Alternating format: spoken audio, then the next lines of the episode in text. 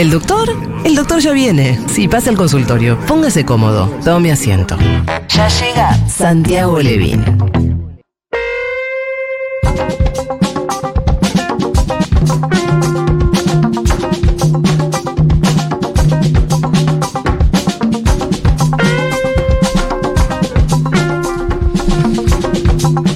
Bien, está Santiago Levilla en el estudio de Segurola y Habana y hoy vamos, nos vamos a poner así como casi en una clase, ¿no es cierto? Vamos a hacer algo un poco fuera de lo común, sí. La, la intro dice a veces un poco abstracto, a veces bla. sí, este, hoy vamos a ser precisos. Hoy vamos a ser un poco, un poco abstractos, pero, pero precisos. Las dos cosas. Vamos a hablar de eh, una mini, mini introducción al concepto freudiano de lo ominoso, también traducido como lo siniestro. Ajá. ¿Por qué? Porque esto tiene una traducción muy eh, nítida en la vida cotidiana de todos nosotros. Enseguida, dentro de tres minutos, Sí. me van a estar siguiendo de cerquita y van a empezar a llegar mensajes diciendo, a mí me pasó esto, a mí me pasó esto. ¿Por qué es interesante hablar del concepto de lo siniestro? En alemán, das Unheimlich, para los colegas que están escuchando, porque es un texto de Freud de 1919 que abrió un abanico de eh, posibilidades de entender mejor la, la, mm, e- esa cosa tan extraña que es ser uno mismo, pero al mismo tiempo ser ajeno de uno mismo. Sí. Esa cosa tan extraña de tener un mundo inconsciente que es absolutamente extraño para uno, aunque lo forma parte de quien uno es, te constituye, te determina y al mismo tiempo uno no lo conoce. Hablamos alguna vez de los sueños, de los síntomas, del acto fallido, del lapsus. Ahora vamos a hablar de estas sensaciones extrañas pero familiares, esos momentos en donde lo familiar se vuelve completamente extraño y lo extraño se vuelve completamente familiar que Freud estudia a partir de un par de textos, uno de un filósofo alemán, este, Schiller, y otro a partir de un cuento medio terrorífico de Hoffman. Porque la sensación de lo siniestro tiene que ver también con el terror, con lo que produce mucho miedo. Sí. Ejemplos, ejemplos en la vida cotidiana. Todo esto tiene que ver con el mundo inconsciente, la fantasía inconsciente de algo que se desea pero se teme y que de pronto a veces, por un jueguito extraño de la realidad, por una sugestión, por una búsqueda este, a propósito, de pronto hace aparecer el terror, la sensación de mucho terror. Por ejemplo, eh, pasar caminando por la vereda y Ajá. ver a alguien que uno está seguro que es una persona y cuando te acercas no es. Ay, sí, qué miedo. Vos estás seguro y estás yendo a darle un beso porque es tu tío Raúl. Sí. Y cuando lo ves de cerca, lo ves y decís, no, no, no es. Se te acelera el Ay, corazón. durísimo. y pasó. Otro ejemplo. eh, Y ni te digo si es un maniquí o un muñeco. Ah, no, ¿qué hiciste? la sensación que despiertan en, en un museo de cera. eh, la- esas este, Sí, hay algo que se llama idénticas. el valle inquietante. No sé si conoces el concepto. Sí, exactamente. Bueno, el Valle Inquietante tiene que ver con Das Unheimlich, como también los muertos vivos, las historias de los enterramientos de personas vivas. Sí. No solamente los que resucitan, sino eh, la fantasía de que te pueden llegar a enterrar vivo y las historias de los ataúdes rajuñados desde adentro. Ay, Dios. Ay, sí, bueno, hay un cuento de Poe que se llama El entierro prematuro. Muy bien, porque íbamos que a es las cosas más terroríficas que hay. Edgar Allan Poe, este, Edgar Allan Poe es el maestro de lo siniestro, donde es Corazón delator, La caída de la casa Usher, tiene un montón de cuentos en donde no aparece Drácula, sino que juega con la imaginación del lector que a su vez eh, se conecta con una porción inconsciente de esa imaginación y aparece ahí lo inquietante extraño Ajá. lo fantástico encarnado, la fantasía inconsciente que de repente uno la ve ahí. Uno podría jurar que la muñeca parpadeó. Vos la ves Sí. todos los días. Sí. De repente hay un juego de luces y decís, me miró, dio vuelta la cabeza. No, no puede ser. Y te agarra un ataque de terror. O estás en tu casa solo y escuchás pasos en el pasillo. Y vos sabés que no pueden ser de verdad. O esto en la patología em, Existe, por ejemplo, el. Bueno, perdón, hay otra fantasía atávica muy antigua que es la fantasía del doble, que tiene que ver con lo siniestro. El doble maligno. La persona que es igual, ¿A igual vos? a otro, pero Ah. que es la parte mala del otro. Bueno, Sí. Dr. Jekyll y Mr. Hyde. Jekyll ¿Cómo estoy con la No, ¿cómo estás? vieja, eh? ¿Cómo No, estás? está la, la película, la película de Cronenberg con los hermanos ginecólogos de Jeremy Irons. Exactamente. Que ahora hicieron una, una serie con Rachel Weisz. Bueno, lo- los gemelos. Sí. Los gemelos que producen, cuando vos los ves juntos, te produce una sensación medio terrorífica el primer Mm. día. Le mando un, un beso a mi amigo Gaby Rabín, compañero de la gemelo. facultad. Yo a Jero y Jaime, los gemelos de Urólogo. Yo Nexus, amo los gemelos, Nunca me dieron amo, miedo, te tengo que decir. Sí. Un día yo estaba sentado en la mesa de su cocina estudiando con él histología y de pronto se abre la puerta de la cocina y aparece él caminando desde el otro lado. Y yo miraba Ah, bueno, para un lado que y para el tenía- otro. No, no sabía. Ah, Por un instante sentí que perdía la es verdad que realidad pueden, por pu- pueden joder con tus mentes, ¿no? Sí, Si claro. Lo que jode con la mente es el funcionamiento de la mente misma, esta fantasía inconsciente que de pronto se vuelve realidad y produce extrañeza. ¿Y por qué es interesante? Porque nos permite eh, conectarnos con nuestra alteridad, entender lo, lo medio loco que significa eh, ser humano y cómo todos tenemos micro momentos de locura. En el texto famoso de Freud, que se llama Lo Siniestro del 19, él cuenta una experiencia que él tuvo viajando en tren, de noche, de pronto hay un sacudón, un portazo en el pasillo, él se despierta y ve frente a sí un señor anciano vestido con ropas de cama, dice, ¿qué hace este hombre en mi camarote? De pronto cae en la cuenta de que es el mismo mirándose en el espejo. Oh. ¿Y era anciano además? Era un tipo, uno de la siempre... edad de él, digamos. Los espejos. Uno siempre se, se- sí, el Los espejo a veces te toma por espejos, sorpresa. eh, uno de los grandes temas y obsesiones de Jorge Luis Borges. El espejo, ¿qué te muestra? ¿Lo que uno es o lo que uno no es? Las reuniones de exalumnos, Donde uno tiene la imagen de hace 20 o 30 años, la imagen de la juventud en esa cara y de pronto uno se encuentra con seres que no son esos seres de No, y antes. también está, esa, es un clásico también que te hablan en términos de esa época. Que Bueno. vos piensas como que no hubiera pasado el tiempo y vos tipo, chi, no, pienso. Raro, Ya no no, te- no soy el 16. mismo. Ya no, so- no te sentís formando parte de esa anécdota, pero sabés que sos, pero no sos. Y si, y si uno siente un poco de terror en el medio del pecho, es que apareció el fenómeno de lo ominoso. Eh, en el delirio, en la locura franca desatada, también existe, por ejemplo, los falsos reconocimientos, el delirio de identidades cambiadas. Hay personas que eh, deliran y están absolutamente convencidas de que dentro de su casa eh, la que era la esposa en realidad ahora es la hija, la que era la hija ahora es el hijo. Se cambiaron la identidad y no te dicen nada. Y eso produce un enorme terror. O eh, el delirio de Socias, que es un delirio de Capgras, se llama en la psiquiatría francesa. Uno tiene eh, una persona por detrás que uno Sí. no alcanza a ver, Ajá. pero que te está siguiendo y te está manejando. Las sensaciones extrañas de las, ah, las estatuas vivientes. Sí, Sí. Las estatuas vivientes que a los chicos los dejan totalmente fascinados. sí. Una pregunta que Freud se hace es ¿por qué nos sentimos atraídos? Por las películas de terror, por el tren fantasma, por los sustos, por los juegos de asustar a los demás.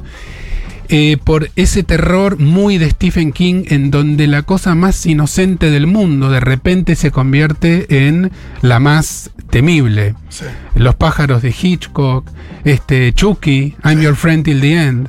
Siempre es un muñequito que de pronto se convierte en el asesino. ¿Chucky es de Stephen King? No, No, no, Ah. no, pero es esa lógica. es esa lógica. No, Chucky no es de Stephen King, pero It sí. Sí.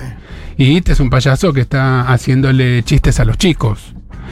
Entonces, Se los come. y se los come. Eh, los, los- los cuentos que se contaban antes a las infancias para que se porten bien. El hombre de arena, que es este cuento de Eta Hoffman que cita Freud. El hombre de arena, si te portabas mal, te tiraba arena en los ojos y después te arrancaba los ojos. Ay, Dios. Ay, Dios.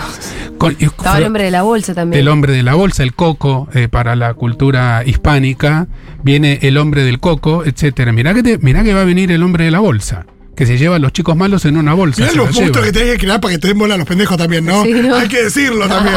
Bueno, eh, Como va a venir un monstruo, este, al final el Lovecraft diseñando monstruos para que. Ustedes los mencionaron todos solos. Lovecraft, eh, Stevenson, Alan eh. Edgar Allan Poe, Sí, sí. Hoffman, etcétera.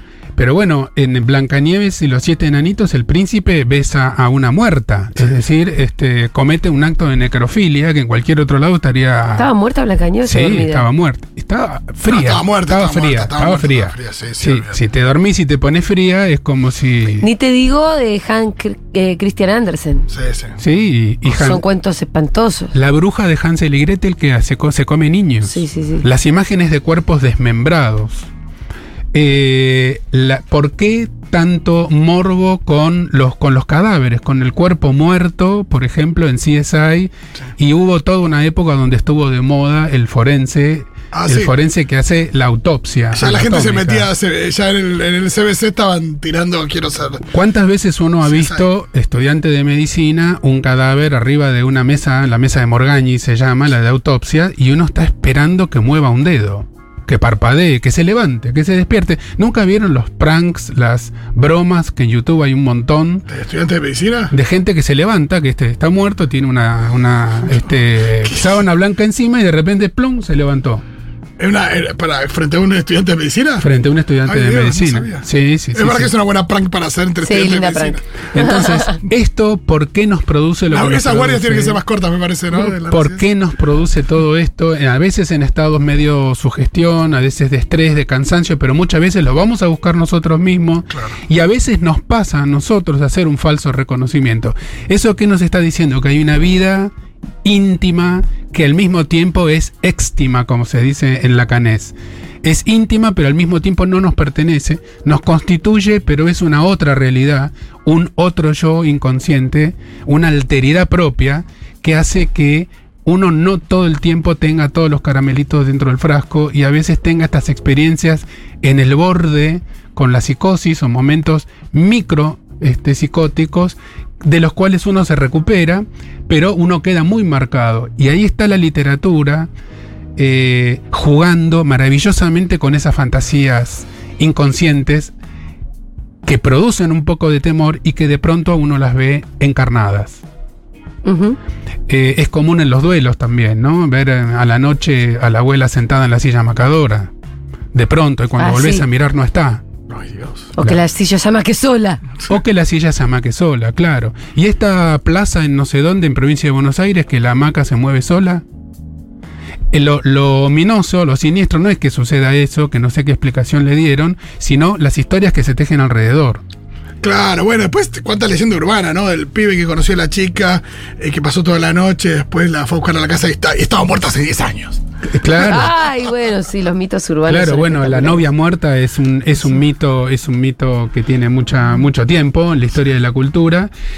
eh, como la de la casa embrujada. ¿Ustedes nunca entraron en una casa embrujada, en un barrio, una Por casa supuesto. abandonada? Ah, abandonada sí, embrujada no pude confirmarlo.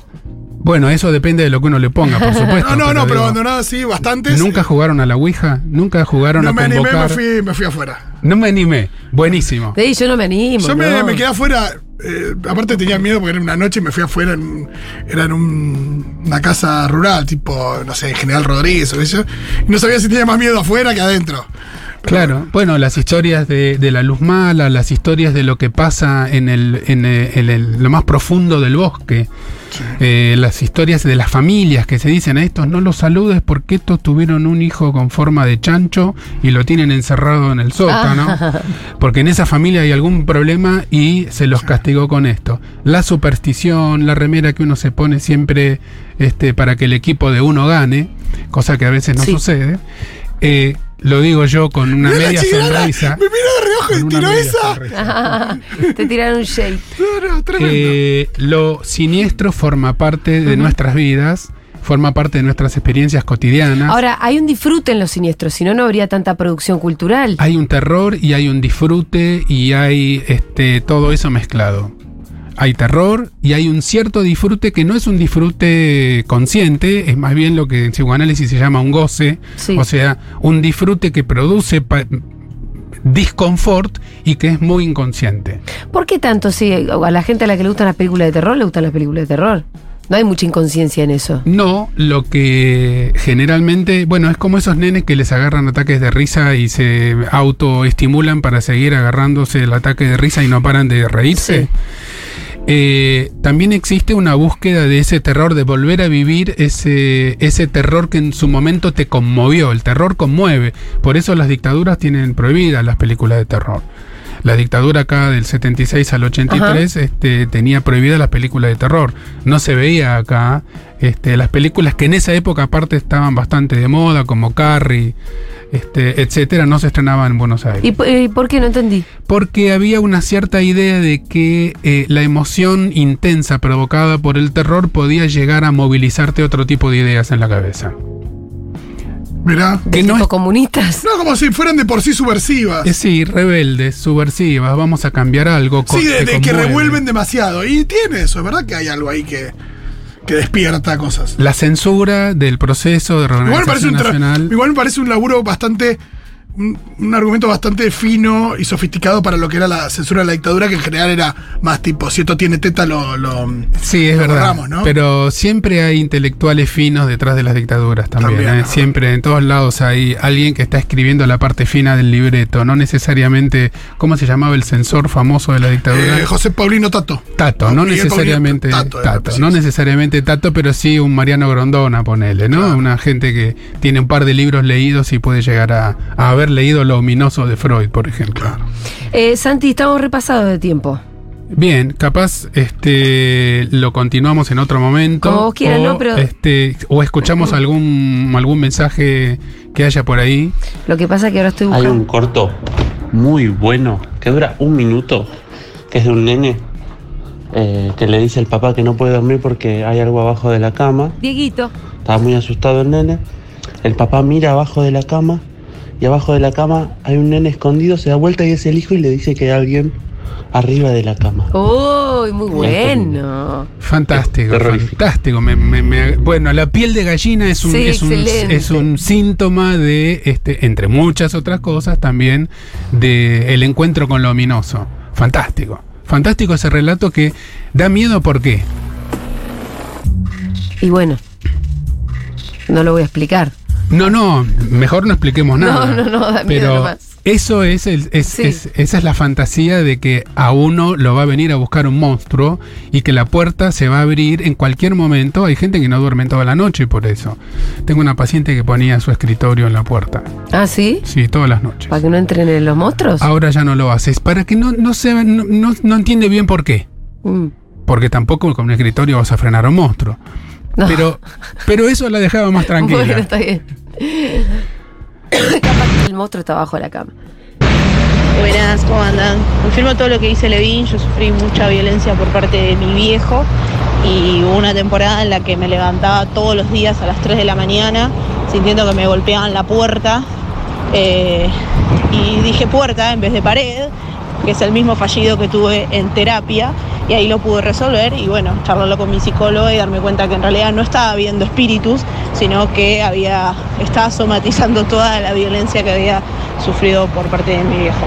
Bueno, nada, los quiero mucho. Te queremos. Sí, te queremos. Qué suerte que tuviste esa psicóloga y que lo pudiste superar. Esto es más del orden de lo traumático. Mm. Lo siniestro Sí, nos pasa a es otra todos. cosa, claro. En todo caso, el trauma, que también lo tenemos todos, es el trauma del ingreso a la cultura, de la vida simbólica, el trauma de la palabra, en el sentido de golpe de la palabra, que nos convierte en estos seres dobles, donde nos pasan estas cosas raras que no tienen una explicación racional fácil. Bueno, Santi, eh, gracias por haber venido. Nos vemos el lunes que viene. Nos volvemos a encontrar como siempre acá. Besos.